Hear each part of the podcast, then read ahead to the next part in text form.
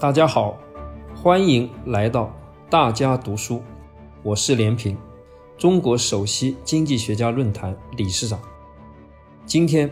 我为大家朗读的内容选自第八章第二篇：我国经济已由高速增长阶段转向高质量发展阶段。这是习近平总书记二零一七年十二月十八日。在中央经济工作会议上讲话的一部分。中国特色社会主义进入了新时代，我国经济发展也进入了新时代。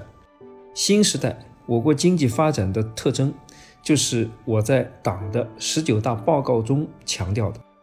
我国经济已由高速增长阶段转向高质量发展阶段。这是一个重大判断。我们必须深刻认识其重大现实意义和深远历史意义。第一，这是保持经济持续健康发展的必然要求。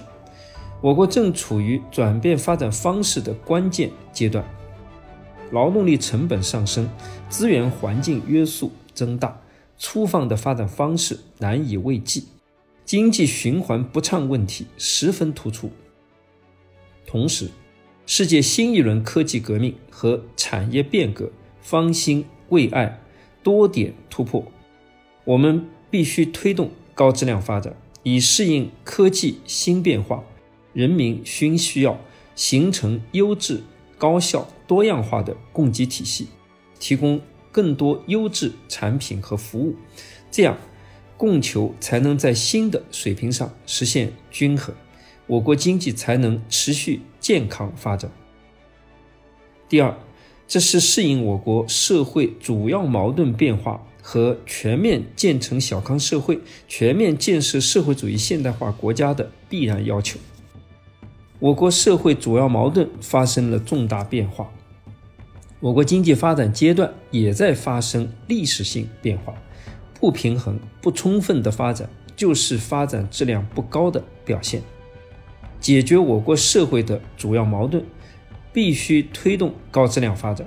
我们要重视量的发展，但更要重视解决质的问题，在质的大幅提升中实现量的有效增长。第三，这是遵循经济规律发展的必然要求。上世纪六十年代以来，全球一百多个中等收入经济体中，只有十几个成功进入高收入经济体。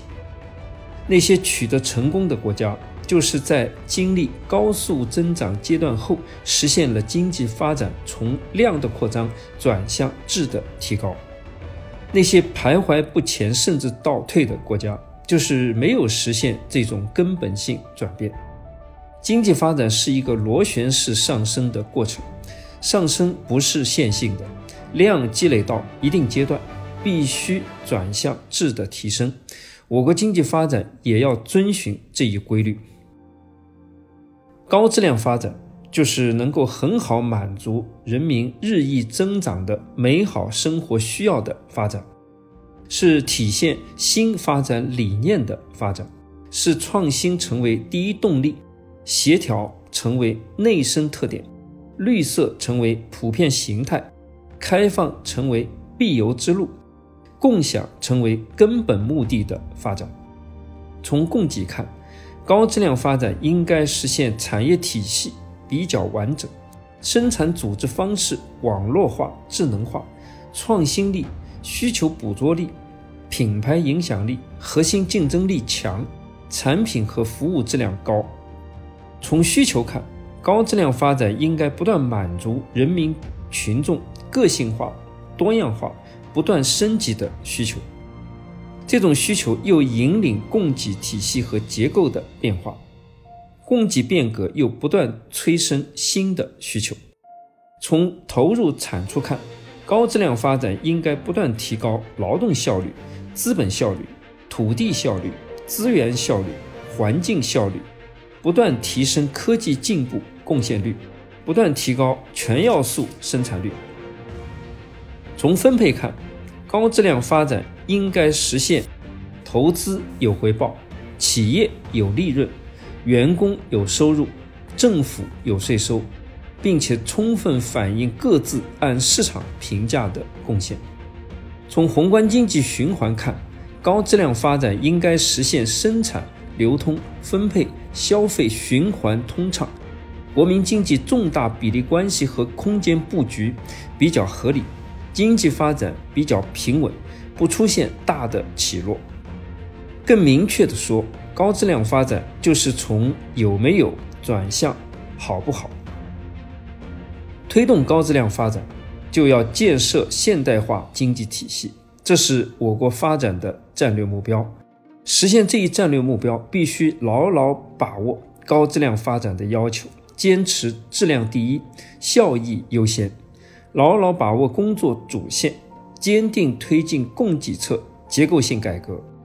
牢牢把握基本路径，推动质量变革、效率变革、动力变革；